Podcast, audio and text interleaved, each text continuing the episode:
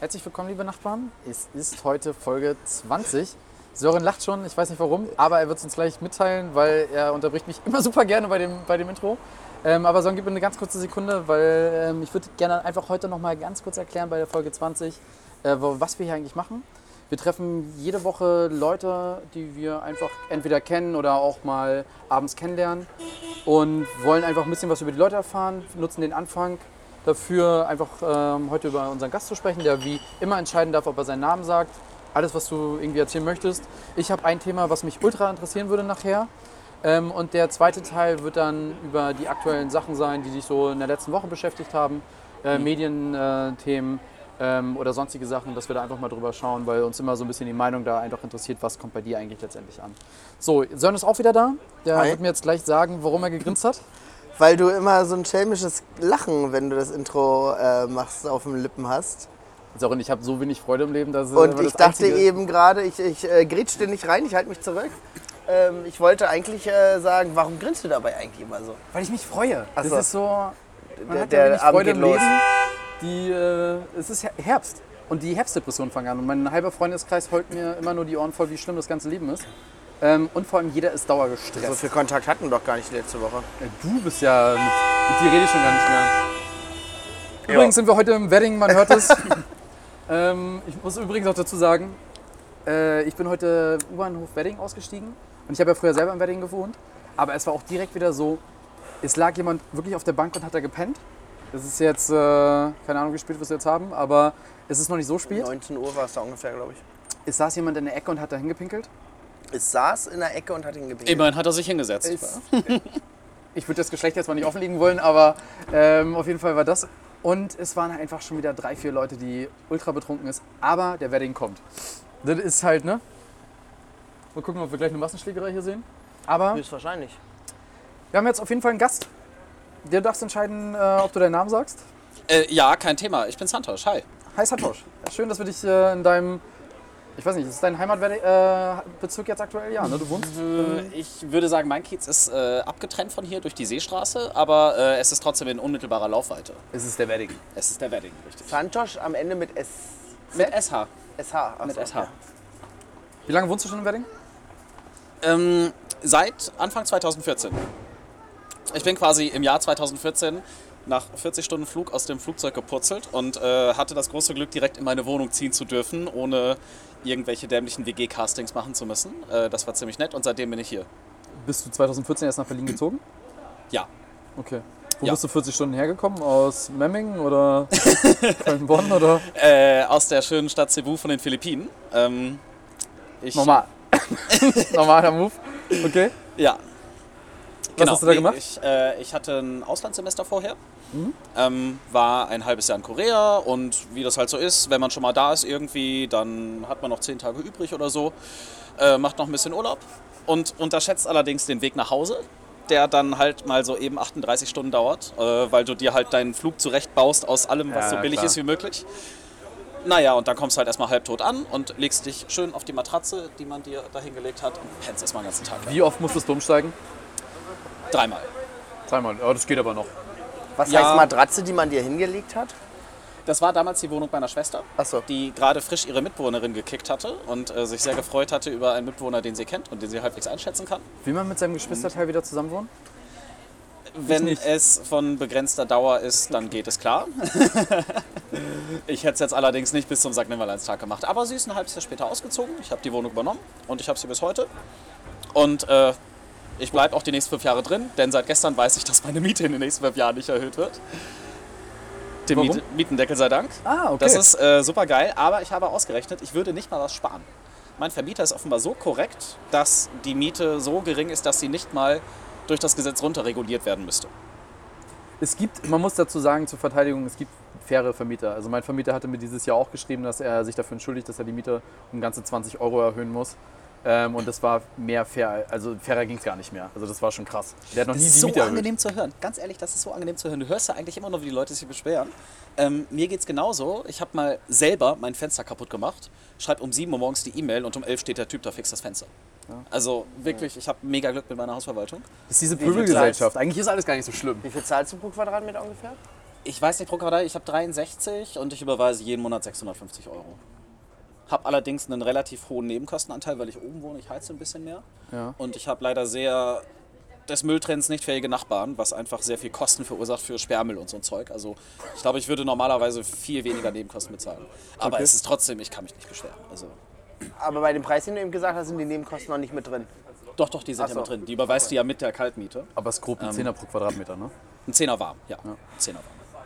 Ist okay. Was hast du nochmal? Hör mal auf. Wohnst, also das jetzt, jetzt kommt Also selbe, ja. selbe Wohnsituation. Ich habe ungefähr, äh, also irgendwas in den 60ern an Quadratmetern, wohne ganz oben. Mhm. Ähm, habe jetzt dieses Jahr aber auch Nebenkostenrückzahlung gekriegt, fast Mhm. 200 Euro. Ja, und überweis jeden Monat 550. Also ich habe so ja. 6 Euro noch was pro Quadratmeter. Kalt, glaube ich aber. Okay. Ja, also, also- kalt lande ich da wahrscheinlich auch, aber wie gesagt, also ich habe mega krasse, also wir haben so ein mega krasses Sperrmüllproblem.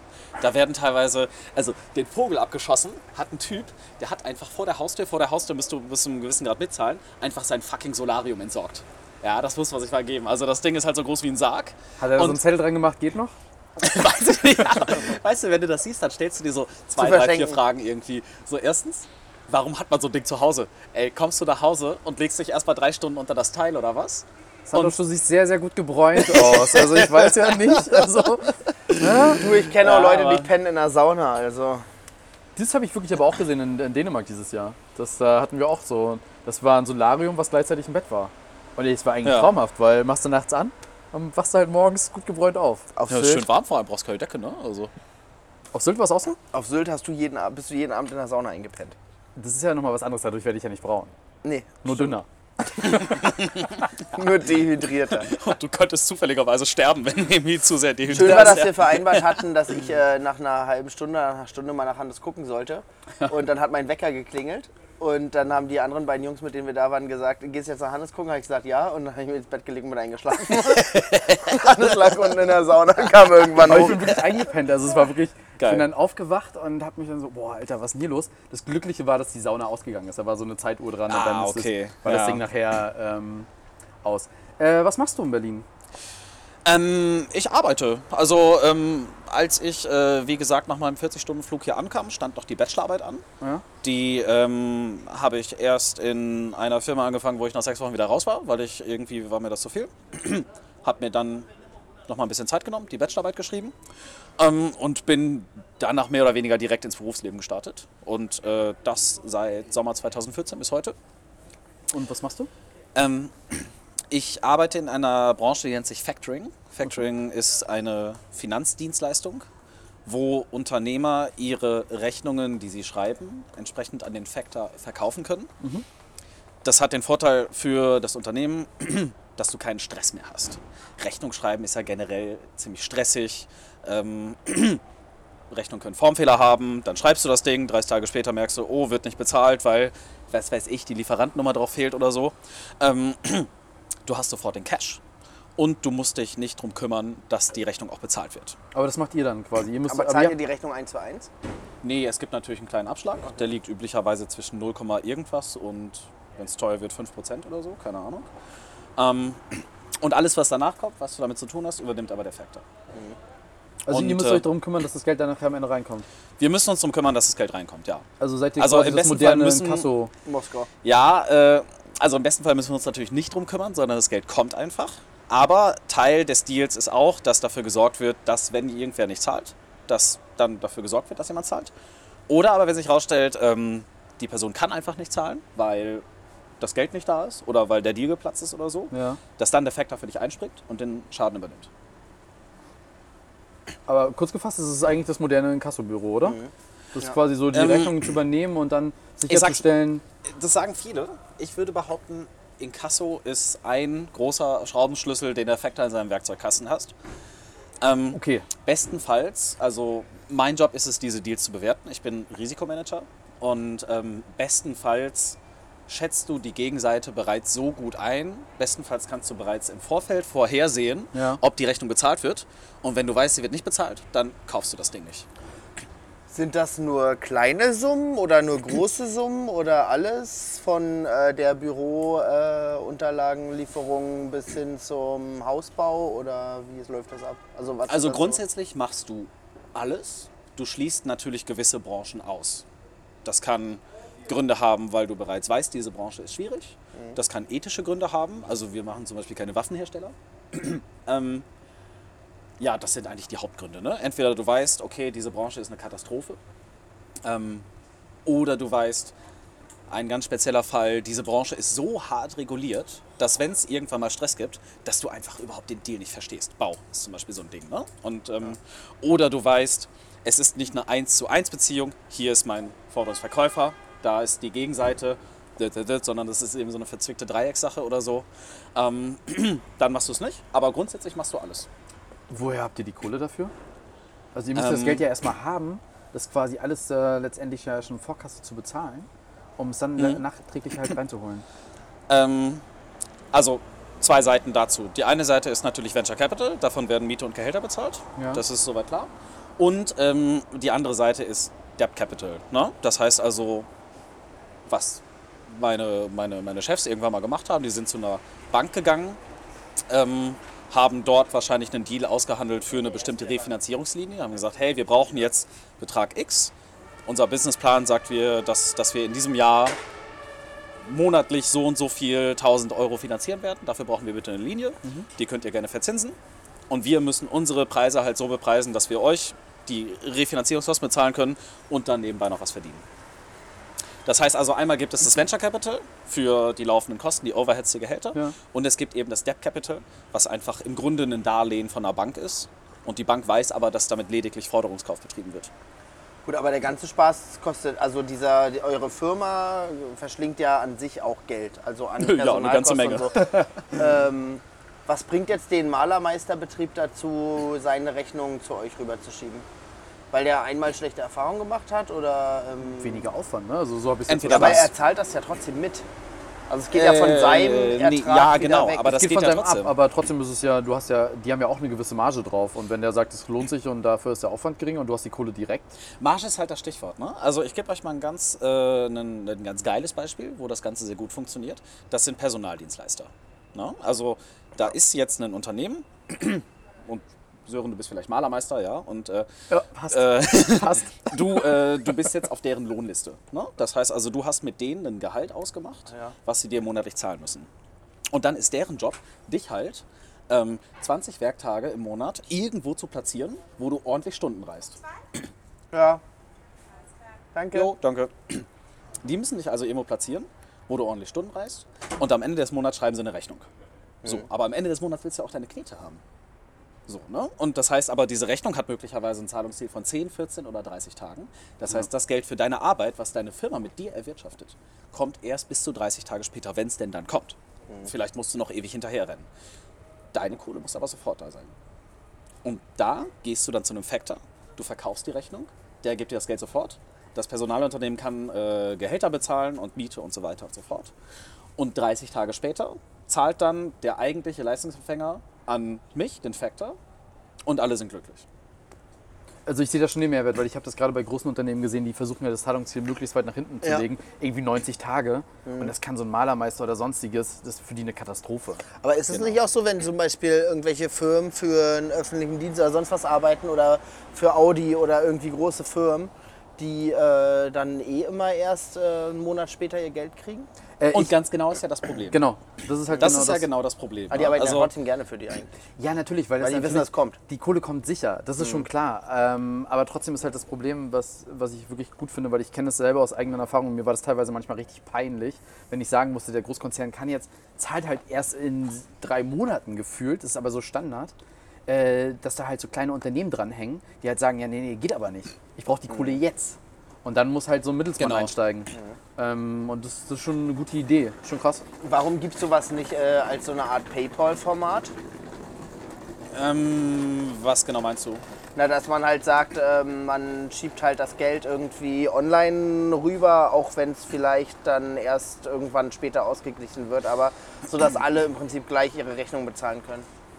Ähm, naja, also PayPal ist ja im Grunde nur ein Zahlungsdienstleister. Ja. ne? Ja. PayPal hilft dir, Geld auf angenehme Art und Weise von A nach B zu schieben. Aber schließt ja auch ein gewisses Risiko aus, also diesen Käuferschutz zum Beispiel. Ja, aber das ist, glaube ich, was anderes. Aber PayPal bietet eins an, da hast du eigentlich schon recht, weil PayPal bietet ja jetzt an, dass du 14 Tage erst später zahlst. Und PayPal Ja. geht in Vorleistung und du bezahlst dann halt an PayPal. Also die machen was Ja. ähnliches wie ihr, glaube ich, dann am Ende des Die Tages. machen es was ähnlich, die machen es relativ ähnlich, aber die zäumen so ein bisschen das Pferd von hinten auf. Genau, Ne? das ist klar. also ähm, da ist halt eben nicht der Rechnungssteller Vertragspartei, sondern der Rechnungsempfänger. Ne? Das äh, könnte man im Grunde auch so machen. Wir machen auch sowas ähnliches. Ähm, nur, dass wir das Pferd aber nicht von hinten auf, aber das wird jetzt ein bisschen kompliziert werden. Aber, äh, Aber um deine Frage nochmal zu beantworten, ich glaube, also das würde halt nicht funktionieren, weil dann würdest du ja trotzdem schon was an PayPal zahlen müssen als Unternehmen, also Bosch beispielsweise oder es gibt auch Siemens und wie sie alle heißen. Aber ähm, die wollen ja die Kohle möglichst lange bei sich behalten, weil sie das in irgendwas anderes investieren. Und das funktioniert ja nicht. Dann würdest du es ja schon dazwischen schalten.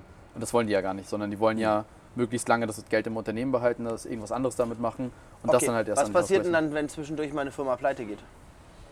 dann, also wenn, wenn wirklich äh, massive Zahlungsausfälle kommen. Dann machst du deinen Job nicht richtig, oder? dann mache ich meinen Job nicht richtig, genau. Okay. Also zunächst mal ist es so, dass wir diese ganzen Forderungen versichern. Ja? Also ähm, es gibt Versichert Ihr versichert das dann bei jemand ja, anderem ja, klar, nochmal? nee, natürlich. Warenkreditversicherung ist ein ganz normales Business. Der größte Versicherer ist Euler Hermes. Also die versichern euch aber. Nee, die versichern die Rechnungen. Die Okay. versichern Rechnungen gegen Ausfall. Das kann auch, äh, weiß nicht, das Personalunternehmen machen, was wir jetzt gerade für dich äh, gezeichnet haben. Malermeister so. Wenn, wenn ja, äh, Malermeister Personaldienstleistung Sören ähm, eine Rechnung schreibt an, an dich, Hannes zum Beispiel, und Hannes fällt aus, sprich Hannes geht insolvent, dann kann abgesetzt. das Sören-Unternehmen zur Versicherung gehen und sagen, hey, der ist ausgefallen, ich brauche bitte mein Geld zurück. Krass. So, Und das machen wir ganz halt eben großes auch. Business draus. Ich setze mich einfach Aber, alle aber wir machen das. Business so, dass nie jemand irgendwas zahlt. Dass, Ja, dass wir einfach nur die Versicherung Ich bin prellen. einfach alle zwei Monate weg. ja. Oh Briefkasten. Leute, da habe ich, da hab ich Betrugsstories, ja, ey, da, da schlackern euch die Ohren. Ne? Also. Wie, dass Leute auf einmal verschwinden oder was? Vielen Dank. Naja, also Warenkreditversicherungsbetrug ist halt ein Riesending. Ne? Ähm, Achso, du kannst ja sagen, die Rechnung wurde nicht gezahlt und es gab einfach, ging auf ein anderes Konto. also, Ist es? Ja, ja, ja. Jetzt kommen die Steuer- und Betrugstipps. nee, was heißt Betrugstipps? Also, es ist. Neue Es eigentlich, eigentlich ist es extrem simpel. Und mit dem Scheiß habe ich halt jeden Tag zu tun, weil das ist halt eben mein Job. Ähm, wir haben es auch andersrum. Ne? So, ein bisschen, so ein bisschen das PayPal-Ding. Also stell dir vor, da ist ein Online-Shop. Da kaufst du irgendwo ein.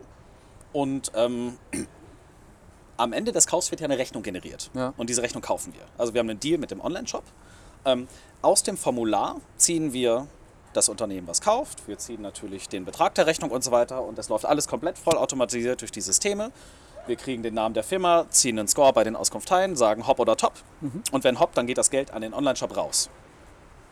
Dann läuft diese Rechnung 14 Tage, 30 Tage. Und nach 30 Tagen müssen wir entsprechend dem Geld hinterherrennen, wenn Okay. es nicht da ist. Wenn es da ist, alles gut, dann geht's weiter. So, was ist, wenn du jetzt mal zum S-Bahnhof Wedding gehst? Darüber haben wir vorhin gesprochen.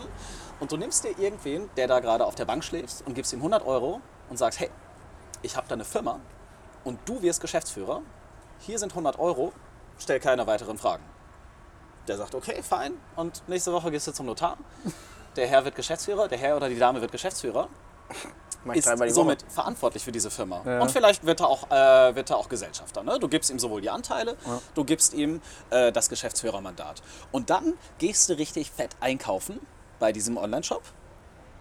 Du kriegst äh, schöne, tolle, teure Ware. Ähm, und dann läuft bei uns so ein komplett automatisierter Standardprozess durch. Dann werden erstmal ein paar Mahnbriefe geschickt, ein paar E-Mails. Irgendwann geht es ins Inkasso. Die Inkasso-Leute ähm, holen dann einen, einen gerichtlichen Mahnbescheid ja. und das geht vielleicht ins streitige Verfahren und so weiter. Aber ey, das ist doch alles scheißegal, weil die Firma gibt es quasi nicht mehr. Der arme Typ auf der Parkbank, der kriegt gar nichts davon mit. Aber du hast Ware gekauft im Wert von ein paar 10.000 Euro oder so. Ja, gut, Und aber da du, wird ein Schuh Du draus. musst dich ja darum kümmern, dass genau sowas halt letztendlich nicht passiert, oder? Du musst dich ja Richtig, damit genau. auseinandersetzen, wer ist jetzt aktuell der Geschäftsführer oder sonstiges. Genau, Das halt aber, aber ähm, wie bewertest du das? Ja, Gibt es da keine Plattform, ähm, die sowas halt irgendwie Natürlich, natürlich. Aber ihr macht jetzt nicht so eine Schufa-Auskunft und dann Äh, bewertet doch, doch, ihr? natürlich, das machen wir. Und diese Auskunfteien bewerten beispielsweise auch Geschäftsführerwechsel durchaus negativ. Und zwar insbesondere, und auch das ist ja alles öffentlich einsehbar. Also Hannes, du bist ja Geschäftsführer sicherlich in deinem Startup. Und, ähm, so welches das, Unternehmen? und ähm, Damit stehst du im Handelsregister Ja. und es gibt auch äh, natürlich Datenbanken und Netzwerke, wo ich sehen kann, wo du noch alles Geschäftsführer bist. So, und wenn ich jetzt als Auskunftei so. irgendwie äh, sehe, ah, okay, da ist jetzt irgendwie diese Firma und Hannes ist da Geschäftsführer, aber hm, der ist ja auch Geschäftsführer bei 50 anderen Firmen und davon sind 49 bereits im Insolvenzverfahren und haben irgendwie Dutzende Inkassoverfahren am Arsch, dann würde ich deine Firma mit einem sehr schlechten Rating bewerten.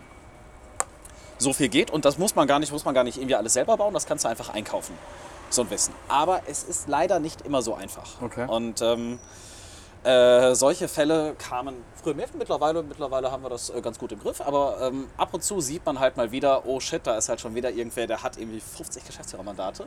Ja, so viel Zeit mal hat man halt gar nicht, sich irgendwie um 50 Firmen zu kümmern oder so. Ähm, Lächerlich. Und Das ist der äh, Stempel mit deiner Unterschrift und dann alles, was auf dem Schreibtisch kommt, einmal durch. ne? oder Ich einfach gründe so, am Tag vier Unternehmen, dann so ist doch schön. Unternehmensberater-Style, ja, immer schön alles wegdelegieren und so. Ähm, nee, aber das ist halt ein Riesenschuh und ähm, das ist halt zum Beispiel so eine Sache, wo du als Factor, aber eben auch als wahren Kreditversicherer oder als generell in der Kreditvergabewelt halt ähm, sehr oft mit konfrontiert bist. Jetzt ich, ja, frag du erst mal. Aber Factor ist ja, Factor ist ja ein äh, relativ schnittiger Name. Wie nennt man denn dieses Geschäft oder dieses Business? Du kannst es auch Forderungs Forderungskauf nennen zum Beispiel. Okay. Dann habe ich noch eine zweite Frage. Ähm, wenn jetzt meine Malermeisterfirma Sören Barth die, das Lokal hier, wie heißt das? Schaders. Schaders, äh, streicht. Schreibt ihr eine Rechnung, gebt die an euch und die sagen euch dann aber, zahlen wir nicht, weil der hat hier gar nichts gemacht. Oder ich habe die Ware halt nie bekommen, die mir in Ja. Rechnung gestellt worden ist. Wie geht ihr dann damit um? Also bestenfalls wissen wir es schon vorher, weil wir natürlich nicht einfach blind irgendwie Geld rausballern, sondern ähm, zumindest uns irgendwelche Belege geben lassen. So, und dann wird es nämlich schon richtig kriminell. Schreibe ich dir alles. Ja, genau, aber dann wird es halt schon richtig kriminell. Das ist halt, Aber so eine Rechnung und sowas, Belege schreiben kann auch trotzdem auch jeder, oder? Oder geht ihr dann wirklich Ja, oder die haben irgendwie noch eine? Reklamation und sagen, ja, okay, er hatte gestrichen, aber die ja. äh, Farbe ist irgendwie nicht die, die wir vereinbart hatten. also Reklamation ist total nice, also ist total fein, nicht nice, aber ist äh, fein. Da, das ist normales Tagesgeschäft. Wenn er sagt, hey, ich zahle 10% weniger, weil er hat eine Wand vergessen, dann kriege ich 10% von dir zurück. Wenn der mir jetzt allerdings sagt, ich kenne keinen Sören, ich weiß nicht, was ihr von mir wollt, dann wird ein Schuh draus. Und dann ähm, muss man sich natürlich fragen, ist das ein Betrug oder ist es ein Versehen? Das ist eigentlich immer so eine Standardfrage, die man sich immer stellen muss in so einem Job. Ist es ein Betrüger oder war er nur ein bisschen verpeilt? Ich habe jetzt noch, ich habe jetzt äh, eine Frage und Mhm. danach würde ich gerne noch das Thema wechseln, weil ich noch ein ganz, andere, ein ganz anderes Thema heute noch irgendwie habe mit dir. Mhm. Ähm, war das immer so dein Traumberuf, sowas zu machen? Ich bin da mega reingerutscht. Ich was hast, du, was hast du studiert? Ähm, ich habe BWL studiert in äh, den Niederlanden und ähm, ich habe, wie gesagt, hier im August gesessen und meine Bachelorarbeit geschrieben. Und, jo, keine Ahnung, also ich habe ein bisschen auf Facebook rumgescrollt. Also es war jetzt nie so dein, du bist jetzt nicht als Kleinkind irgendwie aufgewacht und hast gesagt, so ich Nee, möchte jetzt Factorer wem werden. Ich verkaufe Rechnung. Ich verkaufe Rechnungen, ja. So? Wem, wem Wieso? Kassenbüro kann ja ein Traumberuf sein. Da gab es früher lustige Dokus drüber. So? Ich muss offen gestehen, dass Inkasso mir richtig Spaß macht. Das ist vielleicht so eine, so eine sadistische Ausprägung irgendwie von mir, aber ähm, es macht mir extrem Spaß, mich mit Leuten am Telefon zu streiten. Und ähm, vor allem, also der Grund dafür ist, dass ich weiß, dass ich halt immer die moralische Lufthoheit habe. Ne? Also wenn ich, also wenn das halt richtig hart eskaliert und man bölkt sich irgendwie so gegenseitig an und so, dann weiß ich halt immer, ich bin im Recht und deswegen, ähm, das, also das mache ich gerne. Ich mache es mittlerweile nicht mehr so oft. Mittlerweile haben wir das irgendwie outgesourced und so, aber früher ähm, habe ich halt echt viel äh, so, so, so Sachen gemacht und ich bin auch irgendwie teilweise durch Berlin gefahren, habe die Leute irgendwie gesucht und so einen Scheiß, ja. Obwohl ich mal eine Und, ganz traurige ähm, Doku darüber gesehen habe. Ne? Also es gibt ja auch dieses, äh, die Leute, die von der Stadt Berlin das dann halt machen und die sehen dann halt manchmal schon ganz schön üble Situationen und dann, die hat gesagt, es geht ihr manchmal schon ganz schön hart an die, an die Grenzen, obwohl sie halt auch sagt, letztendlich ist es halt deren, auch deren Schuld. Wenn die Leute sich dann halt den Flatscreen kaufen für 7000 Euro und den nicht zahlen können, ist ja die Frage, wie kommt man dann wieder zusammen? Anstatt jetzt irgendwie den Arm brechen zu lassen, damit sie zahlen. Und das Tolle ist, so einen Scheiß muss ich halt nicht machen. Also so einen Scheiß muss ich machen. Es sind immer Unternehmer. Ähm, und wenn du natürlich siehst, äh, du nimmst ihm jetzt alles, was er hat und dann steht er immer in der Warnung und muss Insolvenz anmelden, dann, also sowas geht natürlich nicht, ne? ist klar. Das muss schon irgendwie für beide Seiten halbwegs akzeptabel sein. Aber wenn du halt genau weißt, der Typ ist ein Betrüger, der versucht sich rauszureden, der erzählt dir nur dumme Geschichten und den halt irgendwie auflaufen zu lassen. Ähm, Ja. Also ähm, es ist schon irgendwie äh, ein krasses Erfolgsgefühl, wenn du so ein Ding mal irgendwie so ein Ding mal irgendwie nach Hause holst oder so. Muss ich schon sagen. Aber das, ich kann natürlich verstehen, es ist irgendwie an sich schon ein sehr unsexy Job irgendwie. Aber äh, es macht Nö, mir das, das finde ich gar nicht. Ich finde, das ist halt für viele Unternehmen, glaube ich, eine Erleichterung, weil sie halt wirklich einfach schneller ihre Kohle bekommen und das für die schon cool ist. Weil es einfach viele Unternehmen gibt, die einfach viel, viel später zahlen und da sind Hm. die, glaube ich, dankbar, dass es euch gibt. Ich würde jetzt aber trotzdem Themenwechsel machen. Ich habe noch Mhm. eine Frage. Nein. Doch. Themenwechsel. Ich Du hattest jetzt deine zwei noch eine Fragen. Frage. Mir ist gerade noch eine aufgeploppt. Na, dann schieß los. Ähm, sind eure meisten Kunden Firma zu Firma oder Firma zu Privatperson oder? Ähm, Nee, nur, nur B2B. Also gar, wir machen gar kein Privatkundengeschäft. Okay. Also Ja, Kunde. Also, genau. Ähm, dann wechsle ich das jetzt ganz, ganz krass das Thema, weil als wir geschrieben haben, hast du mir erzählt, äh, dass dir der Arsch weh tut, weil du gerade mit dem Motorrad aus Rumänien gekommen bist. ähm, und ich würde gerne mal wissen, wie ja. die Tour in Rumänien war. Weil, Sören, ich weiß nicht, ob du dich noch daran erinnern kannst, es gab früher bei Big Brother Der, einen wie hieß der? denn? Harry, oder? Nee. Nee, das war nicht Harry, das war der andere Micha. Typ. Micha. Micha. Äh, der immer davon erzählt hat, dass er eine Motorradtour durch Rumänien machen würde. Und wir haben den früher als Jugendliche gefeiert für diese Aussage. Äh, wie war es in Rumänien mit dem Motorrad? Hast du es alleine gemacht? Also, erstens, was hast du da genau gemacht? Ich bin nur Motorrad gefahren. Und ein bisschen Städte angeguckt und so. Aber eigentlich bin ich nur Motorrad gefahren. Hast du es alleine gemacht? Also ich Ja. weiß ja, dass du solche extremen Sachen machst, weil ich war ja letztes Jahr mit, äh, mit Robert, den wir ja beide kennen, habe ich ja die Kosovo-Tour gemacht. Ja. Ähm, Kosovo, Albanien, Montenegro und das hast du, glaube ich, vorher auch schon gemacht. Ja, genau. Allerdings in abgewandelter Form. Nee, ich habe es in der Tat alleine gemacht. Ähm, hatte ich irgendwie Bock drauf. Also ähm, endlich mal alleine einen Urlaub zu machen, wo du dich nicht abstimmen musst und so weiter. Ich war ähm, ein paar Wochen vorher mit vier Kumpels irgendwie auf dem Balkon unterwegs. Das war auch cool. Aber du musstest irgendwie immer Kompromisse eingehen und so. Klar. Ähm, ich glaube, es gibt niemanden, der mit Kumpels in Urlaub fährt und dann sagt, oh, es war alles so rosig, wir haben uns permanent gut verstanden. Nein, es ist so, jeder hat ein riesen Ego, jeder denkt, er wäre der Geilste und dann, dann faucht man sich ab und zu mal an. Ist total fein. Äh, Haben wir uns Aber- gestritten in Israel? Weiß ich gar nicht mehr. Streit doch ist vielleicht doch, ein bisschen doch zu einmal hart. in Eilat saßen wir abends da und... Äh, Bei den, bei den Streit ist, Streit, ist ein. Streit ist ein hartes Wort. Also von Nee, nee, Streit nee, wir haben würde ich dabei... Äh, Ja wir, haben, ja, wir haben diskutiert, was damit endete, dass wir das Thema A gewechselt haben. Ja. Also war schon Streit. das ist ja schön diplomatisch dann, ne? Nee, also Hass. ich hatte ein großes, äh, großes Bedürfnis danach, einfach mal alleine wegzufahren. Ähm, muss im Nachhinein sagen, äh, alleine im Busch zu campen kann auch echt einsam sein, ja. Äh, ähm, Aber jetzt mal ohne Quatsch, du bist aus Berlin mit dem Motorrad nach Rumänien gefahren. ja, in drei Tagen. Okay, aber ist ja schon ganz schön hart. Also wirklich, ich weiß nicht, was du für ein Motorrad hast, aber Ich habe keine Supersportler, wo du irgendwie so komplett mit krummem Rücken auf den Tank klebst oder wird so. aber wahrscheinlich auch keine Cruiser-Maschine sein, oder? Nee, ist auch kein Chopper. Das ist eine Reise-Enduro. Ähm, und das Allerwichtigste daran ist, dass du gerade sitzt. Okay. Ne? Du sitzt halt nicht irgendwie krumm oder so, sondern sitzt halbwegs gerade. Und wenn du dich ordentlich einpackst und dir Ohrenstöpsel reinmachst und äh, dir zwei, drei so Sturmhauben und so Kram anziehst, damit du halt bloß keinen Wind abkriegst Ja. und keinen Lärm, dann kannst du eigentlich ohne Probleme 500 Kilometer am Tag reißen. Und wahrscheinlich noch mehr, wenn du Autobahn fährst, aber Autobahn ist halt todeslangweilig. Ähm, was ich gemacht habe, ist, ich bin erst nach Prag gefahren. Da habe ich eine Nacht gepennt bei Kumpels, die ich auch in Korea kennengelernt habe. So. Da wohnen relativ viele in Prag. Ähm, und ab da äh, habe ich mir dann so persönlich gesagt, okay, schon friss vorbei, jetzt bist du auf dich gestellt, ne? jetzt musst du irgendwie alleine weiterkommen. Ähm, habe dann eine Nacht in der Slowakei gepennt und bin dann in einer echt sehr langen Etappe erst quer durch die Slowakei, dann einmal wirklich quer durch Ungarn von links nach rechts, um dann irgendwo im Westen Rumäniens rauszukommen. Was hast du dir in Rumänien angeguckt? Also ich habe, ich kenne einige Leute, die da jetzt arbeiten und so weiter. Und früher war das ja immer noch so, da hat man gesagt, oh, Rumänien, da musst du in einer Nacht durchfahren, weil es so, so unsicher Ja. ist. Aber Rumänien entwickelt sich ja mega krass.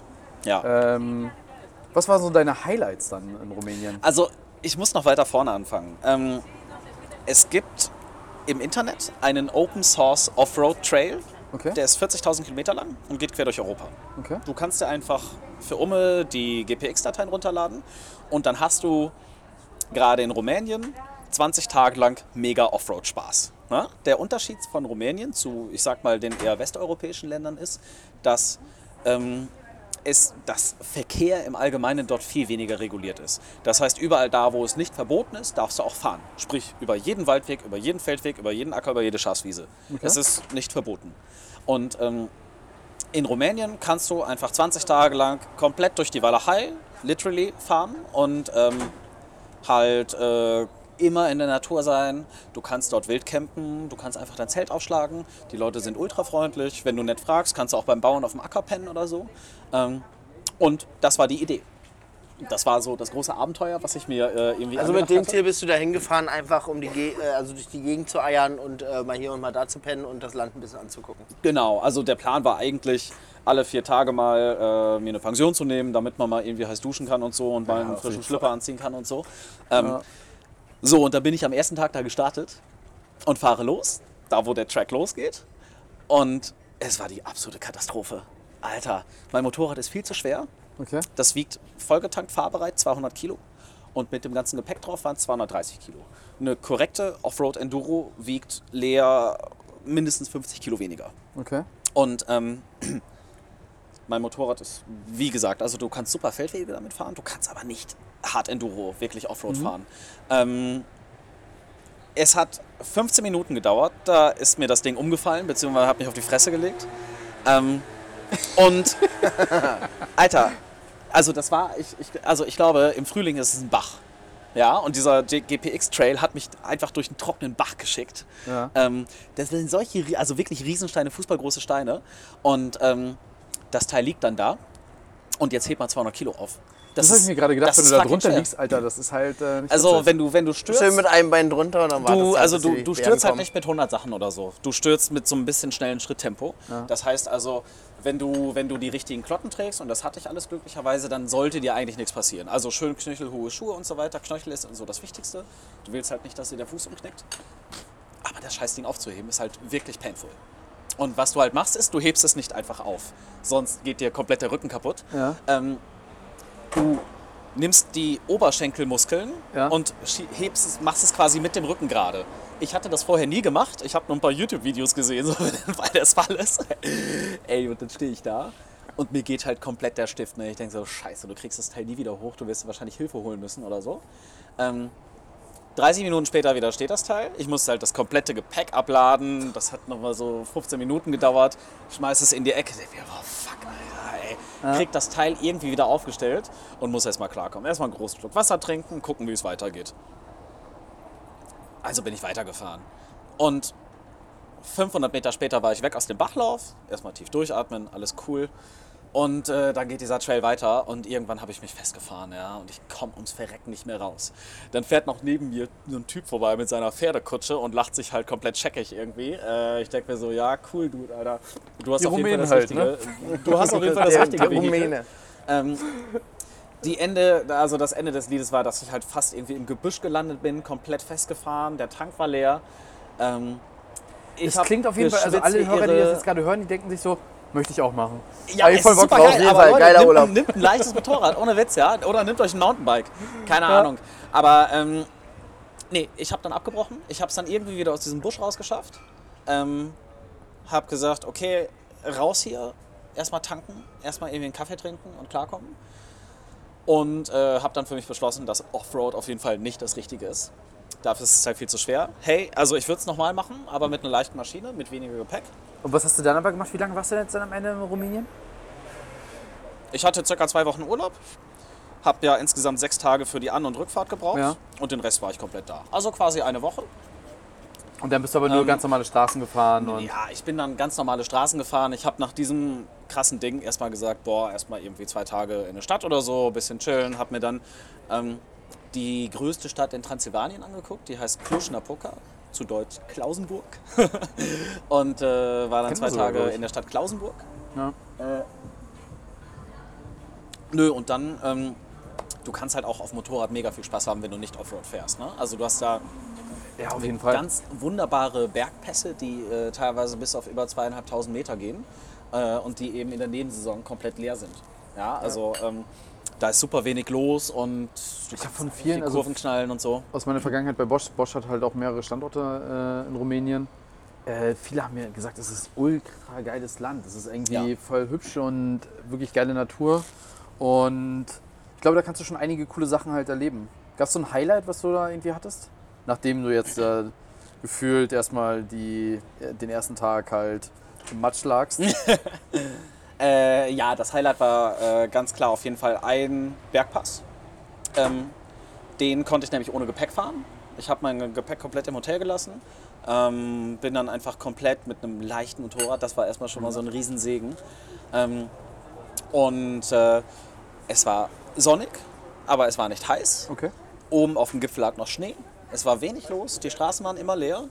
Ähm, und es ist einfach traumhaft. Also du fährst halt erst auf der ersten Seite des Berges hoch und du hältst einfach immer wieder an, weil du so krass begeistert bist von dem Ausblick. Ne? Also das sind halt immer wieder so Kurven und in den Kurven, die sind meistens so gebaut, dass du mal eben rechts ranfahren kannst. Und äh, ich habe bestimmt irgendwie drei Stunden auf diesem Berg rumgedämmert, weil ich alle paar Meter rechts rangefahren bin und mir dachte, Alter, ist das geil. Das ist einfach so geil, ne? Dieser Ausblick, alle freuen sich. Die Leute sind da teilweise mit den Autos hochgefahren und komplett aus dem Dachfenster rausgeguckt und einfach nur den, ähm, den, den Ausblick genossen. Und wenn du auf der einen Seite oben bist, fährst du eben durch den Tunnel, bist auf der anderen Seite und da geht der ganze Scheiß von vorne wieder los. Ne? Nur, dass du halt bergunter fährst. Also, wunderschön. Wirklich wunder, wunderschön. Ähm, absolutes Highlight. Hast du ein paar Rumänen kennengelernt? So, so ein bisschen äh, die Leute vor Ort halt auch?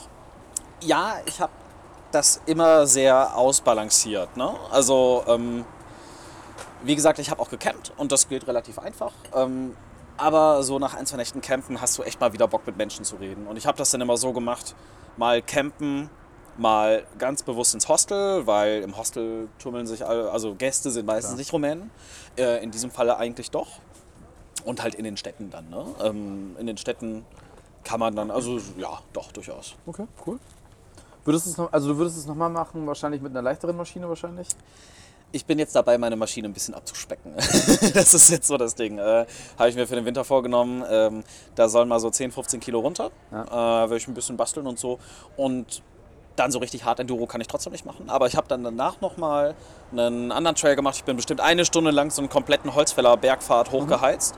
Ähm, das geht dann ganz gut im zweiten Versuch, wenn du weißt, was du und dein Bike kannst und wenn du halbwegs einschätzen kannst, wann es zu verrückt wird. Also ich wusste halt äh, beim zweiten Mal ganz genau, wann ich die Notbremse ziehen muss äh, und umdrehen müsste und wann ich noch weitermachen kann mit erhöhter Vorsicht. Und das, 15 Kilo weniger drauf, weniger Gepäck mitnehmen, dann würde ich es auch mit der Maschine nochmal machen. Aber vielleicht nicht alleine. Und dann aber auch nicht mit irgendwem hinten drauf, sondern mit irgendwem mit einer zweiten Maschine oder so. Ja, ja, das muss ich mal sehen. Aber ähm, ich habe dann eigentlich im Nachgang festgestellt, dass das Bike, was ich habe, doch relativ geil ist, weil du eben mit diesen leichten Crossmaschinen keine 500 Kilometer am Tag fahren kannst. Das macht dann halt wiederum keinen Spaß. Du kriegst halt nie die eierlegende Wollmilchsau, aber ich will dahin arbeiten, eine halbwegs eierlegende Wollmilchsau zu bekommen. Das ist so ein bisschen jetzt das Ziel. Sollen wir von wir nach Rumänien? Du willst ja eh mal einen Motorradführerschein machen. Ja. Ja, mach mal. Ähm, nach Rumänien.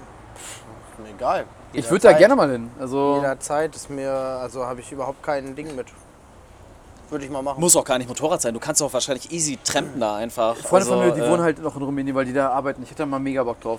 Weil ich glaube, das ist so ein Land, was man wie immer irgendwie unterschätzt. Ich habe das letztes Jahr mit Kosovo, Albanien und so weiter gemerkt. Das waren auch so, so Züge, die waren ultra hübsch. Und wir haben das irgendwie nicht so auf dem Schirm. Also hatte ich nie so richtig. Generell Balkan ist ja eigentlich nicht so weit Thema, oder? Als Nicht Urlaubsregion. Nö, weil wir halt immer zu weit weg wollen, glaube ich, alle. Das ist irgendwie, du hast einiges vor der Tür, was man gar nicht so sieht. Ich Aber kenne das auch viele Leute, die haben nicht. Bedenken, Also- wirklich dahin zu fahren, aus so äh, Sicherheitsgründen, Schrägstrich. Ja, wie ist es denn dann da am Ende wirklich? Also ist es wirklich ein cooler Urlaub oder ist es alles einfach nur Slum? Das ist komisch. Man verbindet damit wirklich immer so, so extreme Armut. Das ist mit Rumänien dann, glaube ich, richtig krass. Weil alle halt in Deutschland immer Rumänen halt immer so negativ irgendwie behaftet haben. Und dann muss es halt da äh, ja noch viel schlimmer sein. Aber eigentlich ist es ja nicht so. Nee, Es klar, es sind Vorurteile, aber ich kenne jetzt auch niemanden, der irgendwie sagt, ja geil, ich äh, muss unbedingt mal nach Rumänien. So. Aber ich habe da schon Interesse. Also Ja, aber das ist ja genauso wie damals, als ich gesagt habe, ich fliege nach Kosovo und alle haben mich angeguckt, ja, Kriegsgebiet. Und ich dachte mir so, nee, warte mal, der Krieg ist schon ein bisschen länger Ja, ist schon eine her. Weile vorbei, ne? Das Ähm, kann halt nicht so sein, deine Vorstellung, aber ist halt wirklich ja, und Leute- wurdest du angegriffen nachts, ja? Ja, aber das war halt von einem Bären und äh, Wölfe. Also das ist ja ein anderes Thema. Aber da hat Robert mich gerettet. ähm, Sören hat sich diese Woche sehr, sehr stark auf die Medien vorbereitet. Deswegen würde ich das Thema Ach, jetzt mal... Okay, Äh, ja, was denn so Sehr, passiert? sehr stark. Aber meine Frage an dich wäre, äh, Bist du äh, Malermeister? Was, äh, wie bereitest du dich noch sowas vor? Gehst du auf Spiegel Online oder? Ähm, Nee, also ich, ich versuche halt jeden Tag irgendwie so verschiedene Sachen abzudecken. Also was heißt vorbereiten? Ich äh, lese halt, also ich öffne halt mindestens einmal am Tag Spiegel Online, klar. Ähm, ich schaue auch ab und zu mal auf der Bild vorbei, auf der BZ und ähm, versuche aber auch aus anderen Städten so entweder irgendeinen Boulevard-Scheiß zu lesen, einfach um so den Gossip abzugreifen. Aber ich ähm, krieg halt auch so eine gesammelte, also äh, ob es jetzt Google News sind, einfach wo du halt siehst, äh, eine Übersicht, so was ist gerade, äh, was trendet gerade irgendwie. Aber das ist dann in dem Fall Tatsache eher so eine Art, in Anführungsstrichen, Recherche. Was sind Themen die Woche? Ähm, was könnte uns vielleicht untergehen? Und es gibt viele Themen, die uns untergehen. Ähm, Und was sind tatsächlich auch am Ende des Tages die Themen, die alle, ähm, alle journalistischen Seiten irgendwie beschäftigen? Also wo Ja. jeder irgendeine Meldung zu hat. Ja. Ich muss sagen, ich finde Google News großartig. Ich nutze es auch. Das ist genau meine es Seite. ist Die so mache ich geil. morgens auf und es ist so geil. Es Ja. ist halt, du kannst erstmal das rausschmeißen, was dich nicht interessiert. Das ist, glaube ich, super wichtig. Und du kannst halt, glaube ich, auch so einzelne Medien, einzelne Zeitungsverlage highlighten oder komplett blacklisten. So, also Bild habe ich zum Beispiel komplett bei mir rausgeschmissen. Ähm, und Aber wie kriegst du damit, was bei den Wollnis los ist? wer sind die Wollnis? Ach komm, das ist doch jetzt Quatsch. Also, jeder Mensch weiß in Deutschland, wer die Wollnis sind. So, so ganz grob, ja. Ja, Äh, siehst du, siehst du? das- Das, siehst da, du? da hat der Typ so einen Schnäuzer, ne? Gibt es da einen Typen noch? Ja, Okay, ich habe gibt's keine, also ich habe wirklich keine Das Ahnung, sind wer nicht die Ludolfs. Wir reden nicht über die Ludolfs. sind. Äh, Also, haben die einen Schnäuzer? Die haben mehr als einen Schnäuzer, Ja, Alter. Die haben, die haben weitaus mehr als einen Schnäuzer. aber dann frage ich mal, äh, lass mal jetzt in die andere Ja. Richtung gehen. Gab es ein Thema, was dich diese Woche erstmal so richtig beschäftigt hat und danach gehen wir auf die Themen, die Sören heute fein recherchiert hat, weil Mm. wenn Sören sich mal vorbereitet, möchte ich das auch ausnutzen. Wenn das diese, schon so Woche, ist. diese Woche so richtig krass. Ähm, äh, ich würde sagen, also sehr präsent war natürlich, äh, was gerade in UK abgeht. Ne? Johnson, der einen Deal gemacht hat, der nicht durchs Parlament kriegt, weil dieser, also so wie ich das lese, dieser eine Parlamentspräsident Ja, erzähl mal weiter. ähm, einfach diese Abstimmung blockiert hat und sich dabei auf so ein 300 Jahre altes Gesetz beruft. Was mich aber mittlerweile, Brexit ist irgendwie da seit Jahren. Ja. So, deswegen lese ich das, nimm's zur Kenntnis. Nee, ich glaube, was wirklich krass war, waren diese, ähm, waren es 50 tote Menschen in dem Laster, In, die man in England Irgendwas in den hat? 30, 32, 36, 37, so das in ist krass. Dreh. Okay. Ja, das fand ich aber auch krass. Also Das ist, das ist ein richtig krasses Ding. Und natürlich ähm, die Waffenruhe in Syrien. Genau, also das mit dem, mit dem Laster, ne? Also es ist ähm, in UK haben sie ihn ja hops In genommen. Essex Ja, genau. haben sie den gefunden und da lagen halt äh, irgendwie im Laderaum, ich weiß nicht, ob 36, 37 waren. Ich- waren auf jeden Fall- Dann 39. Ich weiß nicht, hat man bisher herausgefunden, Chinesen. Was- Alles chinesische Staatsbürger. Wirklich? Ja. Und aber einen hat man schon festgenommen. Den, den Fahrer hat Den man festgenommen. Fahrer. Die Fünf- haben mehrere 25 Jahre alt, ey. Wohnungsdurchsuchungen Das ist gemacht. das ist Nordire, aber Ja. ähm, was, das waren Chinesen? Ich dachte, das Das waren wäre alles so chinesische Staatsbürger, ja. krass. Ich dachte, das wäre, weil die hatten ja erst vermutet, dass es halt irgendwie ein Flüchtlingszug Flüchtlingsdinge. ist. Ja, lag Ähm, halt nah, aber hat sich herausgestellt, dass das alles chinesische Staatsbürger waren. Heavy. Also das Die, krass. okay, also die Hintergründe wird man dann sicherlich nochmal. Aber Naja, du ist, glaube ich, ein bisschen also, zu früh da Nein, irgendwelche. nee, also äh, es, es ging jetzt nicht äh, darum, ob das jetzt Menschenschmuggel war oder sonst was. Aber was halt so strange war, was der LKW für Routen gefahren ist. Teilweise wirklich irgendwie hunderte von Kilometern gefahren. Also hunderte ist jetzt auch geprallt, aber ähm, einfach um 20 Kilometer Strecke zu machen. Also er hätte auch äh, kürzer fahren können. Und war halt einfach lange unterwegs für Strecken, die sich eigentlich viel, viel kürzer machen lassen. okay. Und ist wohl auf den. Oh, wo war denn der gemeldet? In. Das Bulgarien. Bulga- ne? Das Ist, genau, war der, Bulgarien. der, ja. dieser, genau, in Bulgarien gemeldet, aber war nie in Bulgarien, habe ich Ja. gelesen. Das war halt auch Ja, es krass. war irgendwie eine Spedition, krass. die das gefahren hat.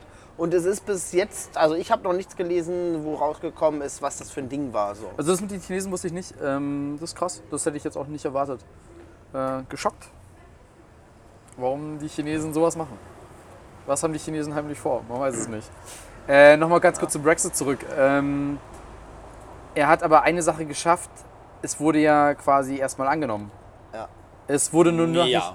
Also es ist zwar noch nicht durchgegangen und deswegen muss er ja diese Verlängerung jetzt bis Januar beantragen. Ja. Äh, weil er gesagt hat, sie haben Dezember jetzt, hat er, haben sie jetzt gesagt, Genau. wollen sie nochmal abstimmen. Genau, sie wollen halt nicht nur innerhalb von zwei Tagen darüber entscheiden. Aber theoretisch wurde das Ding ja jetzt erstmal akzeptiert.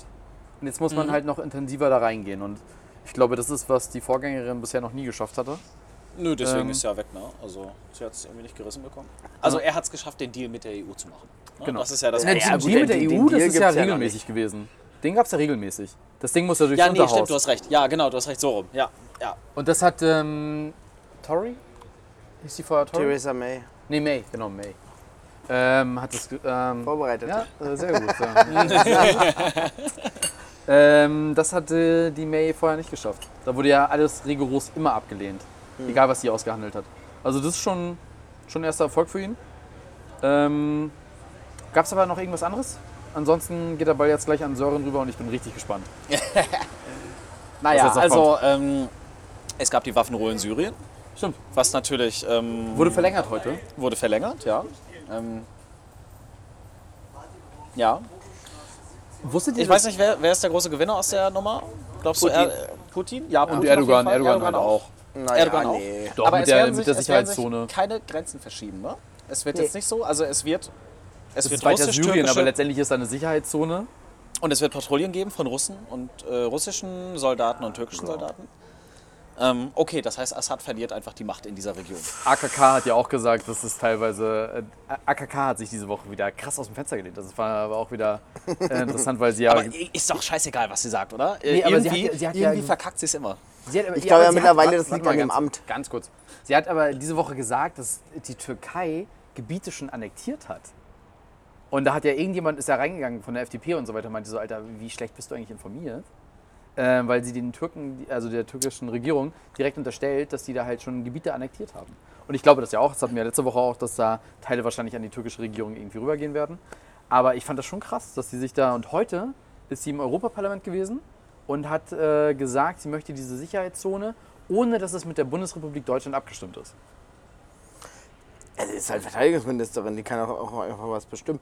Ja, die kann auch. Einfach mal, einfach mal was in den Ring du, sie schmeißen. schickt einfach mal irgendwann jetzt, äh, auch noch äh, Bundeswehrsoldaten dahin? Das darfst du ja nicht ohne Parlament. Darfst du das nicht? Nee.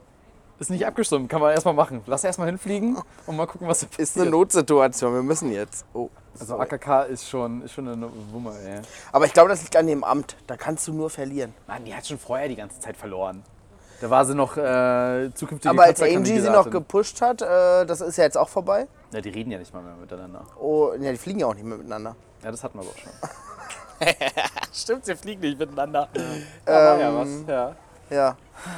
Ja, Ich bin echt gespannt, wie das da weitergeht. Also äh, Erdogan und Putin haben sich jetzt die Woche getroffen, klar. haben was ausgehandelt. Assad ist halt krass von Putin abhängig.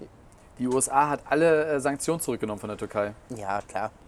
Das ist auch krass. Also das ist ja wirklich anscheinend jetzt ein Agreement zwischen den drei, drei Großmächten Türkei, Ja. Russland und äh, Ich glaube, genauso schnell wie sie gegangen sind, können sie auch wiederkommen. Drei ne? Also, Großmächte, ja, USA, Russland und Türkei. Die Türkei habe ich als erstes genannt.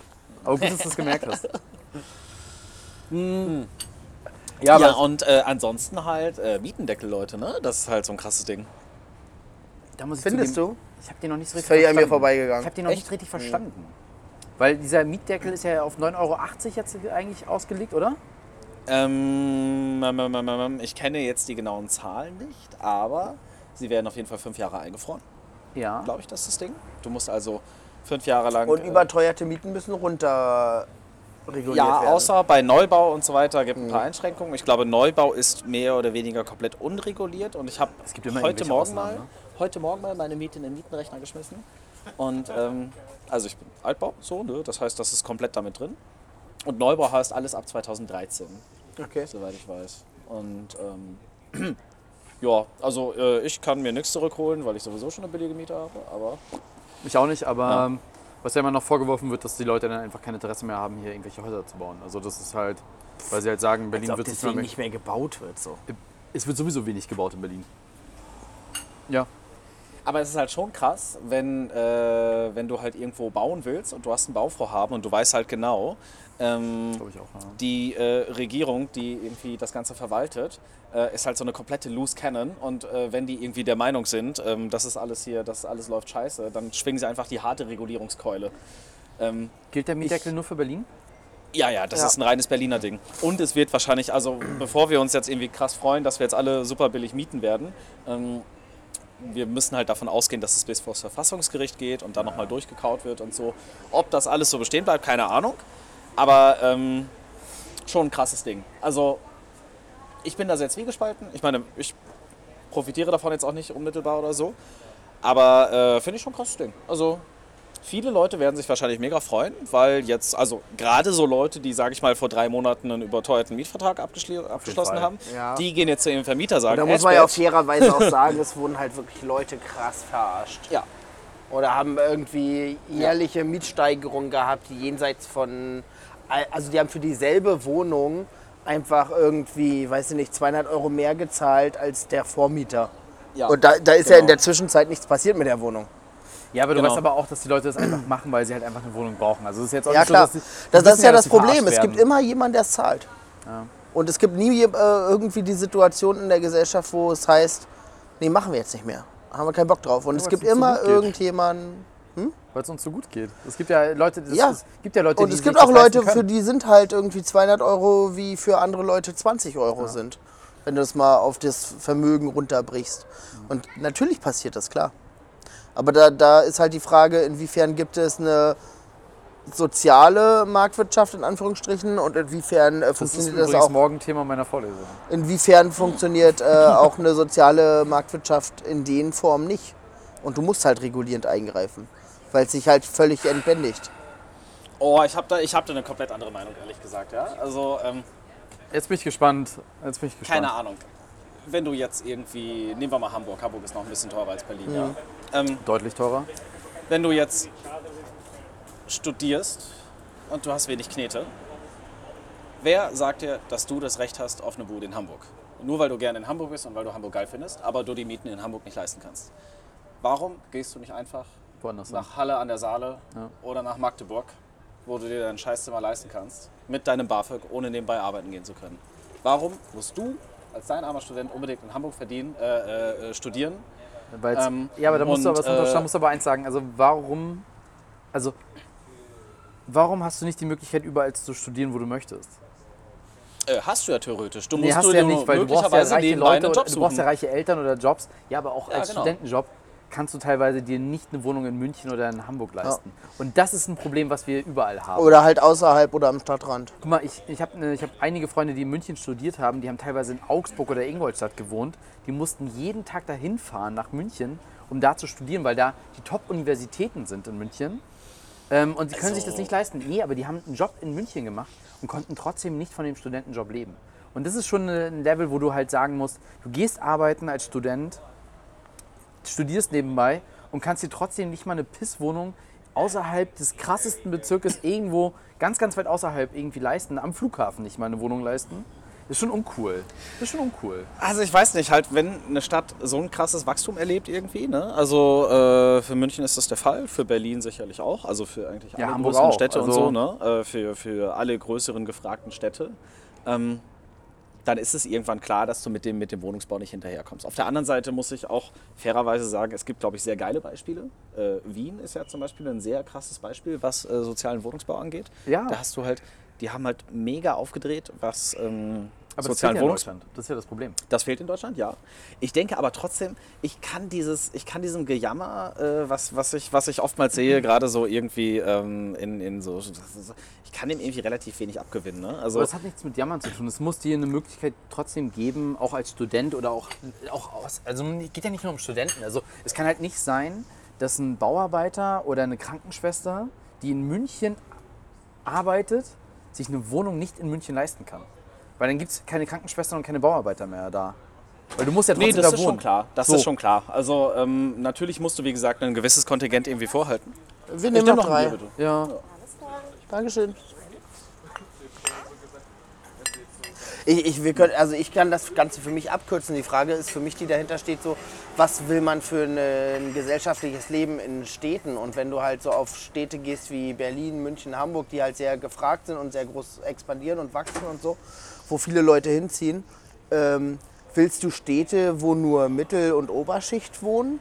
Nee, weil natürlich die sich nicht. das dann leisten können. willst und willst du. Kieze, wo es keine Armmenschen gibt, keine Kinder gibt, keine Alten gibt, äh, keine Rentner, keine Senioren, die, weil die, die müssen dann zwangsläufig irgendwann wegziehen, weil die sich das nicht mehr leisten können.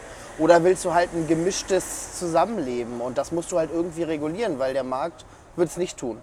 Also der Markt kennt halt nur die Richtung, es wird gefragter, gefragter, gefragter. Der Kiez ist in, die, das ist ein Zähnebezirk. Ähm, es wird teurer, teurer, teurer und damit schließt du halt automatisch Leute aus, die aber das gesellschaftliche Bild auf den Straßen ähm, ja komplett verändern. Also irgendwann hast du halt so einen Stino-Bezirk, wo halt alles sehr, sehr homogen ist. Wir haben aber auch Und eine Und Gesellschaft da will, ist aber halt da will dann halt keiner mehr hin. Ne? Dann hast du halt wieder, dann bist du wieder ein bisschen da, wo, wo man angefangen hat irgendwie. Ähm, Santos, wir haben ja. ja. ein Problem. Die Löhne steigen ja nicht parallel mit den Mieten. Also das ist ja auch mal so ein Thema. Ne? Also du Hm. verdienst ja jetzt in Berlin nicht immer äh, deutlich mehr, so wie deine Miete gerade steigt. Also es wäre ja cool, wenn das halt so parallel wäre, aber es ist ja halt nicht so. ähm, Und das ist das Unfaire. Das ist, das ist sicherlich ein Thema. Aber dennoch, ähm, ich würde schon sagen, dass wenn irgendwann mal eine Gegend so weit ist, dass da irgendwie nur noch äh, Leute leben, die sich leisten können, in Anführungsstrichen, dass dann eben auch die Nachfrage sinkt, weil es so langweilig wird. Ja? Also guck Ja, dir mal klar. die, die Gegenden an, die jetzt so komplett durchgentrifiziert sind. Oder nicht, vielleicht ist das ein schlechtes Beispiel. Monaco, Saint-Tropez, da, Prenzlberg. das, das sind am Ende einfach Statussymbole. Da hast du halt eine Wohnung, die steht halt irgendwie Genau, aber die 340 Tage im Jahr leer. Aber du hast halt eine Wohnung als Investment. Aber die Leute, die, Und die- da lebt ja keiner. die das irgendwann mal geil gemacht haben, ne, die irgendwann mal diese Nachfrage dafür erzeugt haben, die sind dann halt irgendwann nicht mehr da. Ja, aber Guck mal, das man sagt ja auch, irgendwie Leipzig sei das neue Berlin, das was früher in den 90ern war. Ja? Leipzig war in den 90ern wahrscheinlich komplett irgendwie äh, der, der, der wilde Westen, so direkt nach der Wende. Und jetzt heißt es irgendwie, Leipzig ist das neue Berlin. Und in zehn Jahren wird das wahrscheinlich auch vorbei sein. Da ist Leipzig das, was der Prenzlberg jetzt ist. Aber das verändert sich ja halt. Du kannst halt eine wilde, coole Künstlergegend haben, so wie den Prenzlberg früher mal nach der Wende. Ja. Deswegen ziehen da Leute hin. Genau. Die siedeln sich da an und, und irgendwann verändert sich das aber zu so einem mega spießigen Bourgeois-Bezirk. ja. Ähm, und dann ziehen deswegen wieder Leute hin, weil da hast du halt keine alten Leute, da hast du keine Penner, die dich anquatschen vom Supermarkt. Und da kannst du dir diese, also kannst du dir halt so eine Welt bauen, ähm, die irgendwie von Luxus durchzogen ist und von, äh, von Annehmlichkeiten. Und da hast du halt dann die Hotels und die Bars und die Restaurants, die du gerne um dich hast. Und wenn du dann am Ende so ein äh, kleines Monaco da irgendwie entwickelt hast, dann äh, natürlich ziehen da auch Leute hin, weil das auch wieder andere Leute attraktiv finden. Aber das ist halt eine Spirale, die sich Aber dreht. das ist dann wiederum eine andere Zielgruppe. Also Ja, aber es, das heißt nicht, ja nicht, dass ähm, irgendwann sich das wieder umschwingt, dass das wieder billiger wird, sondern es wird halt extrem teuer. Es ist dann so ein kleines Hollywood, ähm, wo halt kein normaler Mensch mehr reingeht, weil alle sagen, ja, ist mega langweilig, ist mega scheiße. Aber trotzdem sinken ja die Preise nicht. Die Preise werden nicht sinken, aber vielleicht werden ja dann äh, in absehbarer Zeit andere Orte wiederum in. Also ich glaube, das ist einfach so Ja, genau, das ist ja Du wirst halt- du die wirst halt so darfst ja niemals nicht die Leute dazu zwingen, dass sie halt immer ständig umziehen müssen, nur weil sie dann halt sich da Na, und immer weiter können. Ich raus. glaube, wir sprechen ja aber von, von, von Zeiträumen, die sind nicht in Monaten zu bemessen, sondern Nee, vielleicht nee, es in geht gar nicht um Monate, so. aber wir haben jetzt Ja. auch in Berlin schon die Situation, dass es Leute gibt, die halt woanders hinziehen müssen, weil sie sich die Wohnung einfach nicht mehr leisten können. Und das ist halt schon, ist schon ein Trauerspiel. Und Aber der Trend kann ja auch nicht sein, dass irgendwann alle Arbeiter in äh, Frankfurt-Oder wohnen, Nein, darf es die nicht sein. nur noch nach Berlin reinfahren zum Arbeiten und weil in Berlin wohnen nur noch die Leute, die halt sehr, sehr gut bezahlte Genau, Akademikerjobs haben. Da hast du ja voll, voll, vollkommen recht. Und das ist ja auch die Aufgabe von der sozialen Marktwirtschaft, genau das halt zu unterbinden, dass es halt das eben nicht gibt. Also es darf nicht sein, dass der, der Mensch, der halt immer irgendwie einen Job hat, der nicht, nicht immer fair bezahlt wird, der nur von einem Ort zum nächsten zieht. Weil das ist dann Nomadenleben und das darf halt auch letztendlich nicht sein. Und kann halt Nee, nicht aber sein, das ist natürlich auch ein extremes Beispiel, ne? Also, ja, aber, äh, nee, aber es ist, ist ja, du siehst es ja gerade in Berlin. Die Leute ziehen immer weiter raus und das kann halt nicht sein. Gentrifizierung, schön, alles okay und es gibt Stadtteile, die Mit einer, mit so. einer Ausnahme, der Wedding. Ja, der Wedding, Der kommt, Wedding wird, Wedding der. Wedding Nein, nein, wird nein, seit nein, 20 Jahren versucht zu gentrifizieren und es klappt einfach nicht. nee, Nein, aber der das, dem würde ich widersprechen. Ähm, Jetzt kommt er wirklich, glaube ich.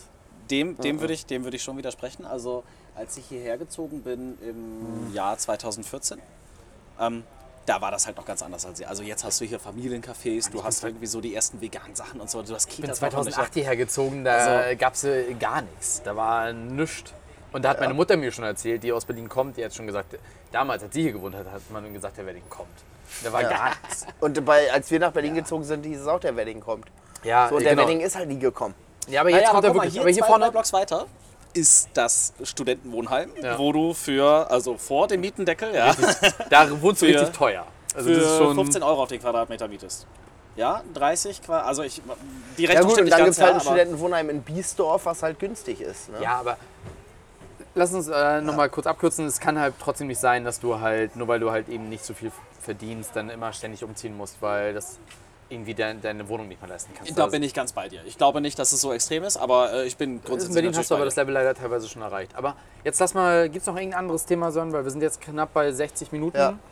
Was hast du da Also, also äh, unter anderem ein Thema war heute ein Artikel, der rauskam, der, da ging es um Landflucht, das halt seit das erste Mal in der deutschen Geschichte irgendwie Ja. seit irgendwie vier, fünf Jahren mehr Leute in Städten wohnen als auf dem Land. Also das war früher schon mal Thema. Und jetzt ist halt so das Thema, dass es halt wirklich einfach tote Landstriche gibt, weil alle jungen Leute abwandern. Und dass es halt auch äh, so vergreiste Landstriche gibt, wo halt nur noch alte Menschen bleiben, weil einfach keine Perspektive da ist für junge Leute da zu bleiben. Und das Thema haben wir, glaube ich, gerade schon eigentlich mit abgehakt.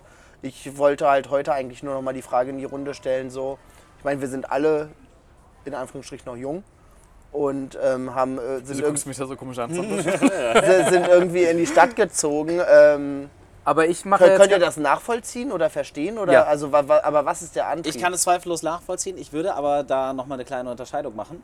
Ich glaube, es gibt Landregionen, die extrem boomen. Äh, das sind, glaube ich, in den meisten Fällen Zweitwohnsitze. Speckgürtelregionen. Also, Also Berlin Speckgürtel ist Die halt Wochenendhäuser. Aber Äh, ich vielleicht noch ein geileres Beispiel ist äh, die Gegend rund um Stuttgart oder so zum Beispiel, wo du super viel Mittelstand hast und so weiter, wo du eigentlich keinen Grund hast, wegzuziehen. Zumindest aus Karrieregründen oder so, weil du da einfach easy ähm, bei Mittelständlern nebenan eine Ausbildung machen Muss kannst. mal du Mittelständler brauchst sein, keinen akademischen Abschluss oder so einen Scheiß, Ja. sondern du kannst einfach äh, ganz langsam in deinem ganz gewohnten Umfeld irgendwie sehr, ich nenne es mal organisch, irgendwie äh, erwachsen werden und äh, dich irgendwie beruflich äh, setteln. weiß, So. ja. Ähm, aber es gibt natürlich auch das Beispiel, was du genannt hast, Sören, ja. Ähm, und ähm, das sehe ich halt in Rumänien auch. Also in Rumänien, beim Urlaub, habe ich das ganz krass gesehen. Die Stadtleute, die halt ähm, erstens perfektes Englisch gesprochen haben, ähm, die super aufgeschlossen waren, die irgendwie, ähm, also die mich einfach sehr krass an Berlin erinnert haben. Aber dann eben diese kleinen Dörfchen, wo, ähm, weiß nicht, 50 Einwohner wohnen oder so und wo einfach nichts ist. Da ist der Hauptwirtschaftsfaktor Landwirtschaft. Und wenn du da bleibst, weißt du, du wirst irgendwie den, den Hof deiner Eltern übernehmen oder so. Es gibt, also ich glaube auch diese Karte, die du davon, äh, also aus diesem Artikel gab es ja so eine Karte, glaube ich. Ähm, ich habe es beim Spiegel heute auch gelesen. Da war es halt auch so, das, was du vorhin angesprochen hattest, eben äh, Speckgürtel, Stuttgart, Köln, München, da ziehen die Leute hin. Ich kenne es Ja. auch aus meiner eigenen Erfahrung, die ganzen Leute, die mit mir Ja, zusammengearbeitet aber haben. inwiefern sind das äh, wirklich, also sind das Bewegungen, wo Leute wieder aufs Land Nee, nee, ziehen nein, oder das sind das einfach stetig nein, wachsen? Es geht, nein, nein, es geht eher darum, ich habe das damals äh, in Stuttgart erlebt, das ist halt eine Stadt, wo halt Porsche, Bosch und äh, Daimler halt sind und da ziehen die Leute einfach aufs Land, weil es halt günstiger ist. Ne, es ist halt günstiger als in Stuttgart zu leben. Es ist einfach so und es ist Ja, in München das sind ja genauso. Wachstumsprozesse einer Stadt und nicht, äh, ich ziehe jetzt äh, aufs Dorf. Ja doch, aber die sagen ja, sie ziehen aufs Dorf, weil es günstig ist und ruhig und sie wollen ihre Ruhe Ja, aber wenn, haben. wenn du günstig und ruhig wohnen willst, kannst du auch äh, nach Neubrandenburg ziehen. Macht ja keiner. Nee, aber das ist ja das, was Santos gerade Aber da meinte. Die gibt's haben halt ja die und Alternative. Bosch. Ja, genau, sie genau. haben halt diese Option. Und Ja. genau, das ist in MacPom, weil du siehst halt krass diese, diese Ost-West-Kurve da immer noch. Hm. Ähm, weil da halt weniger Alternativen sind. Das ist ja genau das. Ich Aber möchte- wenn du jetzt noch in MacPom wohnen würdest, wo würdest denn du da jetzt leben? Das ist ja der Grund, warum ich jetzt einen Coworking Space da eröffnen möchte, um halt den Leuten die, Grund- den Grund zu geben, warum sie wieder nach Rügen ziehen. Dass du halt einen, einen Job hast dort, wo du halt Obwohl du ja auch gesagt hast, Rügen ist eher eine Zuzugsregion, weil es da so. halt schön Rügen ist. ist wahrscheinlich äh, so, ist so ja eine eine Ausnahme. Ausnahme, so eine, so eine äh, wirklich wortwörtlich Hat aber- Insel äh, Genau, aber es aber hat es sieht ja keiner nach gelbem Sande. innerhalb der neuen Bundesländer. Nee, nee, also, Äh, Doch, auch schon, weil es auch wieder sehr, sehr nah an der Küste ist. Ähm, aber das, was wir halt ja machen wollen, ist, wir wollen ja Optionen schaffen und die gibt es halt in vielen Regionen halt nicht. Und das hast du in Stuttgart, München halt. Du kannst da halt einfach auf dem Dorf wohnen und fährst dann halt tagsüber in die Stadt. Ja. Genauso wie der Speckgürtel halt immer funktioniert. Aber in MacPom oder Brandenburg gibt es ja keine richtigen Speckgürtel außer Berlin. Und das ist ja der Grund, warum wir dann Coworking Space eröffnen wollen, um halt diesen Speckgürtel quasi zu schaffen. Tourismus, andere Firmen, die da angesiedelt werden. Aber du musst halt die, die Möglichkeit haben, da zu arbeiten. Und das gibt es halt in vielen Bereichen nicht. Und deswegen Ja, darauf wollte ich ja hinaus, dass wir halt einfach auch da weggegangen sind, auch, auch aus Gründen einer Entwicklung und Perspektivlosigkeit. Seid ihr also du, Nee, kann, nee, du, obwohl ich das du, sagen du muss, kannst da nirgendwo halt studieren. Nee, nee, halt stopp. Äh, wir hätten beide in Stralsund studieren können, haben wir nicht gemacht, nee. weil wir wollten schon woanders hin. Du kannst Ja. schon dort studieren, aber für uns beide war es zum Beispiel nie das Ziel, dass wir da halt leben wollen. Aber es gibt viele Leute, die da wegziehen, äh, weil sie halt sagen, sie haben keinen Job. Ich wollte da nicht leben. Also ich würde da auch jetzt nicht leben wollen. Aber es gibt Leute, die halt wegziehen, weil sie halt sagen, sie haben keine Alternative und sie, es gibt keine Möglichkeiten. Und ich wollte nicht in den Tourismus. Aber jetzt mal eine Frage in die Runde. Jetzt nimmt doch mal euch in 30 Jahren. Niemals. Niemals? Nee. Ich Maximal als sowas Wochenend- Von, ich kann mich sowas Nee. von sehen in MacPom, wenn Nee. ich, äh, jetzt Nee. bin ich 28. Also Äh. ich würde ich würd mir dann irgendwann, wenn ich genug Kohle habe, irgendwie so ein, so ein Wochenendhäuschen an der Küste kaufen. Aber ich würde da nicht leben wollen. Da ist Ich ja, kann da, mir offen da- gestanden das ist sehr gut tot. vorstellen, da also das, das sind Tourismusregionen, da hast du eine Saison und außerhalb der Ja. Saison Nein, kannst du aber- halt zwei Stunden am Aber Tag einkaufen. Aber er vor, hat ja recht. Aber jetzt stell dir mal vor, äh, du lebst da auf einem geilen Hof, nicht alleine, sondern wir sind ja die Generation WG. Ne? Wir sind es total gewohnt, in WGs zu leben. Manche von uns leben noch heute in WGs, ich persönlich nicht. Finde es jetzt gerade scheiße, aber Ich schon. ich kann, äh, ich kann mir mehr. sehr gut vorstellen, wenn ich alt bin, eben nicht in diesem komischen klassischen Familienmodell zu leben, was wir kennen, sondern eben einfach äh, eine WG mit äh, alten Leuten meiner Generation aufzumachen und da äh, zu chillen und irgendwie auf meine Rente äh, abzugammeln und so weiter. Und ähm, da hätte ich keinen Bock drauf in Berlin. Ja, aber weißt du, was dann das Problem ist? Du hast da keinen Zahnarzt, du hast da keinen Hausarzt, du hast da. Genau, aber nix. da kannst du ja dran arbeiten. Aber das ey, ist in, ja 30 genau das, was wir Jahren, halt. in 30 Jahren machst du Ja, deine Sprechstunde wenn, wenn, Skype wenn die. Entwicklung äh, so weitergeht, dann sind wir auf einem guten Weg, dass es halt Landärzte wieder gibt und dass teilweise auch Krankenschwestern irgendwie durch die Ey, Gegend oder dass fahren, es ein autonomes Auto oder gibt, so. was dich einfach abholt und zum nächsten Doktor fährt. Oder fliegt. Oder weiß der Teufel was. Ey, was in 30 Jahren abgehen wird. Ich glaube aber, ja um das mal kurz abzukürzen, bei uns beiden ist, glaube ich, die Lust einfach nicht da. Es Ihr gibt kommt Leute, die auch halt von Bock da, haben. ne? Also vielleicht Genau. bin ich da ein bisschen idealistisch. Das sind halt so äh, romantisierte Vorstellungen teilweise. Ja, aber auch. es gibt Wie wirklich toll das- das da alles ist in der Saison und ich habe da dreimal Urlaub gemacht und es war alles schön.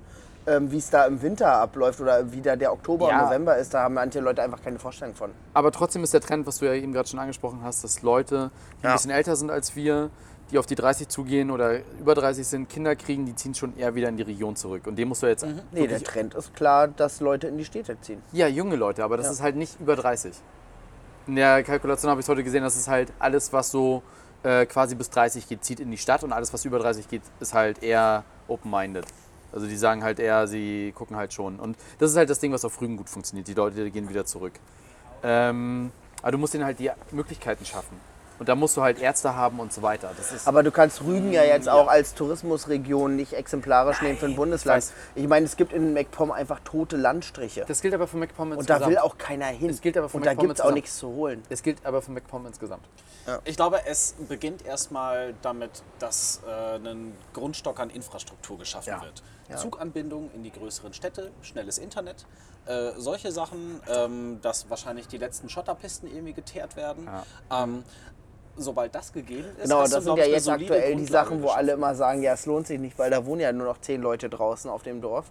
Ja, ähm, warum sollen wir jetzt hier die Straße neu machen? Eine, eine Ja, Straße baust du ja nicht für, für, für jetzt und hier, sondern eine Straße baust du, damit du sie in 30 Jahren immer noch hast. Aber Wo wir gerade beim nächsten muss Thema man, sind. muss man, glaube ich, so ein bisschen MacPom ist aber gerade schon sehr, sehr stark hinterher, wirklich genau das zu schaffen. Straßen, Infrastruktur, Internet und An der sowas alles. Küste.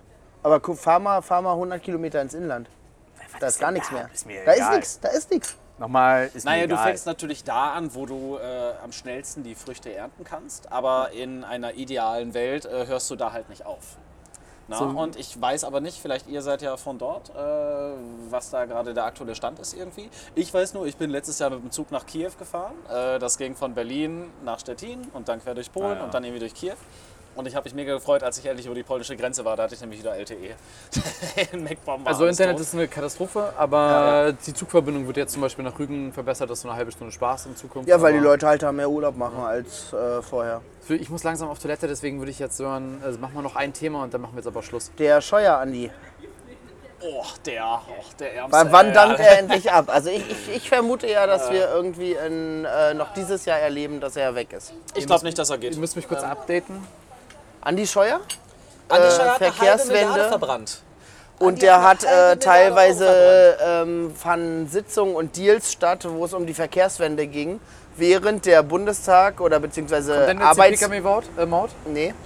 Aber, aber währenddessen, äh, also während offizielle Gremien getagt haben, fanden halt zeitgleich nebenan irgendwie, also nicht nebenan, aber zeitgleich, äh, irgendwelche Treffen und Sitzungen statt, ähm, wo er zu befragt worden ist und von denen er auch nichts erzählt hat. Und wo jetzt im Nachhinein medial rausgekommen ist, also es war schon vor zwei Wochen, glaube ich, ähm, dass die da stattgefunden haben und er einfach nichts davon erzählt hat. Und wo er dann gesagt hat, ja, Mensch, Mai, kann ja mal passieren, aber der muss weg.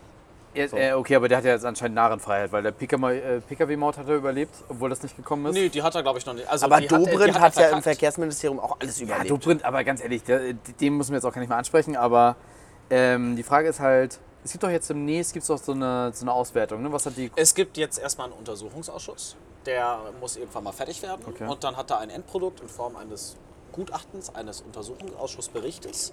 Und ähm, wenn sie ihre Arbeit gut machen und nicht irgendwie äh, klein lobbyiert werden oder so, wird das Ergebnis sein, er hat es verkackt. Und die Konsequenz wäre dann halt entsprechend, okay, er muss gehen. Ähm, aber erinnert ihr euch noch an de Maizière in, Ja, ja, in der seiner Rolle als Verteidigungsminister, wo er ebenfalls eine halbe Milliarde verbrannt hat für die Eurohawk-Drohne? Ja. Der hat die irgendwo im Amiland bestellt und dann haben die angefangen zu basteln und zu schrauben und so. Naja. Ne? Äh, Es gab eine sehr geile Verarsche mit den Ludolfs, so, wo er mir bei den Ludolfs eine Drohne Ich weiß, bestellt hat. äh, Ähm, das Endresultat war, es ist nichts passiert. So, es ist nichts passiert. Er hat eine halbe Milliarde verbrannt und ähm, er konnte ganz normal seine Amtszeit als Verteidigungsminister beenden. Ich glaub, äh, ohne jegliche Konsequenzen. Und ich glaube, beim Scheuer wird es so sein, da wird irgendwann Gras über die Sache wachsen. Und, ähm, Nee, dann hält ich er glaub, den der Scheuer an die geht. Äh, ja, aber guck mal, er hat sich schon vieles geleistet. Er hat den E-Scooter versaut. wie, er hat den E-Scooter versaut. Naja, er das, hat ihn einfach legalisiert. Ja, Ja, und jetzt aber läuft's halt unglaublich nicht so viele geil. Unfälle und so weiter. Er hat da. Also, Der E-Scooter wird ihm nicht das Ich glaube, Ver Das ist- Verkehrswende. das war schon das erste Ding. Dann kam die PKW-Maut. Ja. Ganz konkret die Ausländermaut. Es sollte ja eine Ausländermaut sein. Ja, ja, das sind nur die Zahlen, Ja, ja, ist ähm, okay. Aber also er hat, er hat ja nichts Positives bisher Nee. geschafft. Der muss weg. So, Punkt. Ja, aber was kommt dann als Alternative? Also die Dobrindt. richtige Entscheidung. Aber- nee, nee, nee, nee, nee, aber jetzt- Die richtige Entscheidung lautet, er muss weg. Aber ich glaube nicht, dass er geht. ich frage jetzt mal eine. eine Ich glaube, das wird er aussitzen. ich glaube, ich mache jetzt mal eine Abschlussfrage in die Runde. Es gibt ja jetzt demnächst die Auswertung der Großen Koalition, wo, sie, wo die SPD ja angeblich entscheiden möchte, ob sie weitermachen. Es gibt den SPD-Parteitag. Nee, nee, das, das auch, aber muss, es gibt ne? jetzt äh, die, die äh, Auswertung, die Halbzeitauswertung der Mhm. Großen Koalition. Und da hat die SPD angekündigt, wenn sie halt sagen, na, das läuft nicht mehr, dann ziehen sie sich aus der Großen Koalition zurück. Glaube ich nicht. Ich als SPDler muss sagen, schade, werden sie nicht den Arsch in der Hose haben, aber egal. Ähm, was ist denn eure Auswertung dazu? Seid ihr zufrieden mit der Halbzeit? SPD und CDU? Nee. Nee? Ähm, nee. Also vielleicht läuft das alles schon zu lange, dass man irgendwie sehr tolerant wird, aber ich finde Ich, ich glaube jetzt die Thüringen-Wahl am Wochenende wird nochmal ein Thüringen krasser wird auch noch Bruch. Und da haben wir auch ja. noch nicht drüber geredet. Das wäre jetzt auch noch ein Thema. Bernd Lucke wäre auch noch ein hartes Ding gewesen, der jetzt gerade in. Björn? Äh, äh, nee, nee, nee, nee. Äh, nicht, nee, Ber Bernd Höcke meinst du? nee, Lucke. Der so, Bernd Lucke, Lucke, der Lucke, wieder Lucke, in Hatte ich- Hamburg hatte unterrichten ich auch noch auf und dem zweimal Schirm. rausgeprügelt wurde Ja. aus seiner Vorlesung. Vom zweiten Mal? Ich Na, ich rausgeprügelt wurde er nicht, rausgebuht. Der hat eine richtige Schelle gekriegt, habe ich gesehen. Der hat eine, der hat eine Backpfeife kassiert? Ja, Ja, wenn, dann war es zurecht. Nee, der, der hat wirklich eine Schelle gekriegt. Und das Findest Krasse du- ist aber, dass die Findest du Studenten... zurecht? Finde ich nicht. Ja, doch. Also, Doch, äh, ey, ganz ehrlich, so jemand darf nicht mehr unterrichten. Nein, Nee, das, aber das ist Moment ja, als wenn du Moment. jetzt hier Bernd das Brot Höcke äh, wieder, wieder in den Geschichtsunterricht schickst. Nee, und sagst, nee, nee, nee, ja nee, Mensch, nee, Freunde, Nee, ich, finde, ich finde ganz ehrlich, da muss der man, kennt sich äh, doch aus. Ja, aber- Da muss man, Nein, aber nein, da nein. muss man, da muss, das musst du noch ein bisschen, bisschen differenzierter sehen, ja? Also Lucke hat doch nichts mit der AfD zu tun, die wir heute kennen. Er ist einer der Gründer und Erfinder davon. Ja, und der hat aber er wurde irgendwann auch mal rausgeschmissen, weil er denen nämlich nicht rechts genug war. Ja, aber ist egal. Er hat, Nee, er hat ist einfach seine Machtposition verloren und ist dann gegangen. Also, nein, nein, nein, also du musst jetzt korrigieren. Also klar, er wurde rausgeschmissen und hat nicht mehr ins System gepasst, weil er sich dann irgendwann mit äh, Dingsbums hier, äh, wie heißt sie? Henkel. Petri. Nee, Petri hat ihn rausgemobbt, Leute. Er hat das Ding mit diesem, mit diesem Typen auch aus Hamburg, Henkel, Hans-Olaf Henkel, Mhm. mit dem hat er die AfD gegründet, weil er den Euro scheiße fand. Das war eine reine Anti-Euro-Partei. Da gab es einen Höcke, aber der Höcke hatte noch nichts Der zu hat sagen. aber damals auch schon Und rechte. Tendenzen gehabt, der Typ. Und, und Petri, ja, Petri hat ihn damals rausgepusht und Petri ist dann selber irgendwann geflogen. Ja, ja, das Petra, ist- nee, das nee, ist- Petra das hat sich doch selber dazu entschieden. Die hat ja nachher gesagt. Naja, nee, die die hat auch rausgekickt. die Die hat hat, erst, erst hat sie den Parteivorsitz verloren, dann hat sie die Fraktion verlassen. Aber jetzt ich würde jetzt- Eigentlich die blaue Partei. Gibt es die blaue Partei? Nein. Ja, also, also Petri das hatte, ist äh, ist als Direktkandidatin angetreten, aber die Blaue Partei gibt es so Also ich würde sagen. Lucke verdient irgendwie das Stigma, Gründer einer Partei zu sein, die jetzt irgendwie so ein großes, hässliches Monster geworden ist. Aber ähm, er hatte komplett andere Pläne damit. Ich Er würde ihn jetzt nicht in die Opferrolle schieben. Würde ich jetzt auch nicht. Opfer also, weiß ich nicht, Opfer, wenn, wenn das so rüberkam, will ich jetzt auch nicht sagen. Aber ähm, Du musst für das Thema, also das, letztendlich ist er trotzdem damit verantwortlich, was daraus geworden ist. Und das hat er damals auch in der Hand gehabt. ich glaube nicht, dass er es in der Hand gehabt hat. Ich glaube schon. Ich glaube nicht. Äh, nee, also äh, ich meine, Parteien sind ja. Er hat alles mitgenommen, was er kriegen konnte zu der Glaube ich auch. Also ich glaube, dass Ich glaube, damals auch glaube, diesen Hype weißt du, mitgenommen Weißt hat. du, was Lukas Problem ist? Ähm, Dass er Typ aussieht ja- wie... nee, also wie der wer ist der Typ bei Große Pause? Jetzt, Randall. Äh, jetzt lass jetzt nicht so in diese Richtung Nee, driften. also ähm, ich glaube, es gab halt so Typen mal wie Franz Josef Strauß. Ja? Das war so ein Typ, den kannst du in Bayern zum Schützenfest ins Bierzelt stellen und der kommt richtig geil auf seine Basis klar und so. Der trinkt mit den Leuten ein Bier, macht so ein Ja. bisschen einen auf Stammtisch und so weiter. Und das kann Lucke nicht. Weil Lucke halt so ein, so ein, so ein, so ein, so ein Professor, der ist VWL-Professor, ja, der ist halt so ein Kopfmensch, der hat irgendwie seine Ideen und seine Zahlen und seine Konzepte und so weiter. Den kannst du nicht zu einer Basis ins Bierzelt stellen und dann stößt er mit denen an und macht ein bisschen einen auf Stammtisch und so weiter. Trotzdem, er hat, er hat aber nie eine Stellungnahme dazu gemacht und sonstiges. Er Also hat sich doch ganz klar distanziert. Er hat sich ganz klar von der jetzigen AfD distanziert. Aber, das, aber da glaub ich kann, kannst du doch auch nicht sagen, wenn er jetzt zurück an die Uni geht und kriegt da Gegenwind, auch Mensch, der Arme, der kann ja gar nichts dafür, der hat sich ja so distanziert und der, der, Moment, der, der, der ist überhaupt nicht mehr verantwortlich für das, was jetzt mit der AfD passiert ist. Natürlich ist er verantwortlich. Nein, ist er nicht. Er ist doch seit Jahren raus. Nee, aber er hat das Ding doch mit begründet. Mann, also die AfD ist jetzt nicht noch rechtsradikaler geworden über die letzten Jahre, sondern auch als Natürlich. er rausgegangen ist, nein, da war die damals auch schon an so einem Level, da hätte man einfach sagen müssen, halt, stopp, das geht halt nicht so weiter. Nein, Doch. er ist genau deswegen rausgeflogen, weil er den anderen nicht rechts genug war. ja, er ist rausgeflogen, aber er hat sich selber da gar nicht, also er ist rausgeflogen. Ja, das heißt, er ist bedeutet, raus. Was soll er denn machen, wenn er rausgeht? Nein, aber das bedeutet, dass er sich selber dazu gar nicht irgendwie wirklich positioniert hat, weil sonst hätte er selber gesagt, er geht. er aber ist wenn ja er letzten jetzt Endes auch gegangen. Aber also wenn- er ist rausgeflogen, hast du ja Aber gerade nur weil er gesagt. jetzt mal halt irgendwie ein bisschen Kritik erntet oder aus dem Hörsaal geboot wird, kann er sich doch jetzt nicht hinstellen und sagen, Mensch, ich weiß gar nicht, wo das herkommt. Ja, Ich so. weiß nicht, ob er also- sich so in der Form hingestellt hat, ja, aber, ähm, Also, also das finde ich auch ein bisschen aber albern. ähm, also er wusste doch, was ihn da erwartet. Warum ist er den Job überhaupt angetreten? Ne, weil der wird ja Kohle braucht. Der braucht jetzt gerade Kohle. Und weil er halt nur beurlaubt war oder keine Ahnung, seinen Status irgendwie, seine Rentenpunkte Der beurlaubt, ja. erarbeiten wollte. Aber da- das, also, also was für eine bescheuerte Vorstellung, da an eine Ho- Uni in Hamburg Okay, zu gehen Leute, und zu denken, das, das läuft jetzt alles hier so weiter. Aber was hat er denn für, jetzt nennt mir doch mal ein Beispiel, ich kenne nämlich keins, ja, für wirklich hart rassistische Äußerungen von Lucke? Ich, Ja, Da bin ich- also wir wissen, wir wissen, dass Höcke ähm, auf diversen, ähm, Ja, auf diversen Veranstaltungen und so weiter wirklich über, über, weiß ich nicht, ja, ey, äh, irgendwie äh, Afrikaner gesprochen haben. ja, aber Björn müssen wir jetzt auch hier nicht reinziehen. Also Björn ist halt auch da, der Nö, aber ihr, gern. ihr, ihr, ihr sagt, ihr sagt, Björn steht kriegt hier mit keine ihm, Präsenz er gerade. steht, ihr sagt, er steht mit ihm auf einer Stufe. Ja, also bei dem hast du ganz genau Beispiel, hier Denkmal der Schande und so weiter, das kennen wir alle. Ja. Ähm, sowas hat Lucke nie gesagt. Nein, aber trotzdem, er hat den Lucke- Grundstein Lucke trotzdem hat- dafür gelegt Lucke und er hat die irgendwie die, den Euro scheiße, er fand die EU scheiße, der wollte, dass Deutschland die EU verlässt und so weiter und so ein ganz Du hast aber trotzdem eine Grundrichtung gegeben und ähm, da muss er jetzt die Verantwortung für tragen. Sorry. Ich glaube, er hat genau einen Fehler gemacht. Ähm, ich habe es ich hab's nie nachgeforscht und so weiter, aber das hat mir jemand erzählt. Ähm, als in den 60er Jahren diese ganze Hippie-Bewegung war und so, haben sich die Grünen irgendwann gebildet. Ne? Und dann gab es irgendwann einen ganz hochrangigen Grünpolitiker und es hat sich irgendwann rausgestellt, okay, der war Sturmführer bei der SS. Irgendwann in den 60ern war das oder so. Und was die Grünen dann ganz konsequent gemacht haben, ist, sie haben ihn rausgeschmissen. Der war äh, relativ hoch mit dabei und sie haben es rausgefunden und es wurde publik, weg mit dir, verpiss dich. Und das hätte Lucke von Anfang an machen sollen. Ich sage nicht, dass er, er selber ist, glaube ich, kein Rassist im klassischen Sinne, im Sinne von äh, Björn Höcke oder so. Aber er hätte früher damit anfangen Konsequenter müssen. sein müssen. Es ist seine er Partei hätte, gewesen, Er hätte ja. früher damit anfangen müssen, gegen diese rechten Tendenzen zu kämpfen. Aber ich Genau. sage, er selber ist nicht so. Ja, das egal, hat er aber versäumt. trotzdem, das er, hätte, er hätte es früher checken müssen.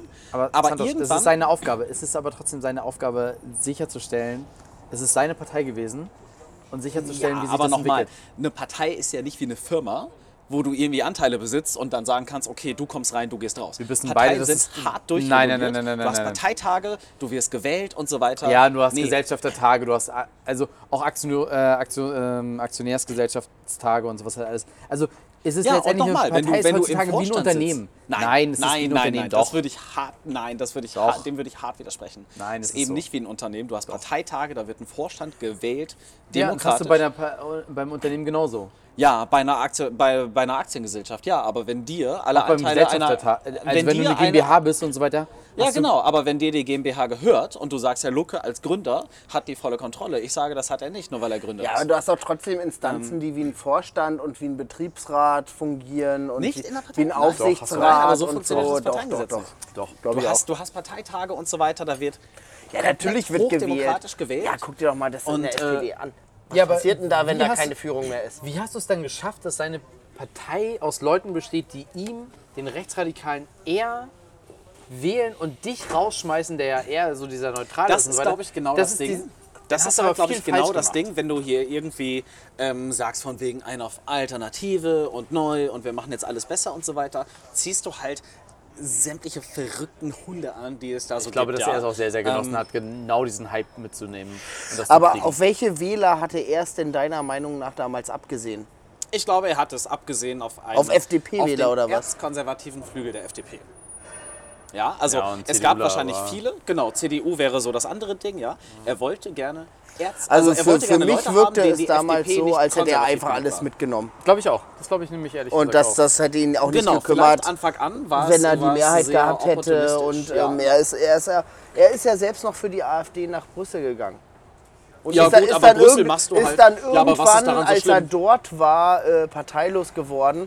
Aber selbst da hat er ja nicht gesagt, so, ja, ich wurde jetzt halt abgeschoben oder keine Ahnung was, sondern da hat er sich noch mit der Petri irgendwie zusammengestellt. und Jungs, komm, ich glaube, ey, die aber, Diskussion ähm, könnte jetzt noch Ewigkeiten gehen. Ich glaube, wir sollten jetzt den Stammtalk mal kurz beenden.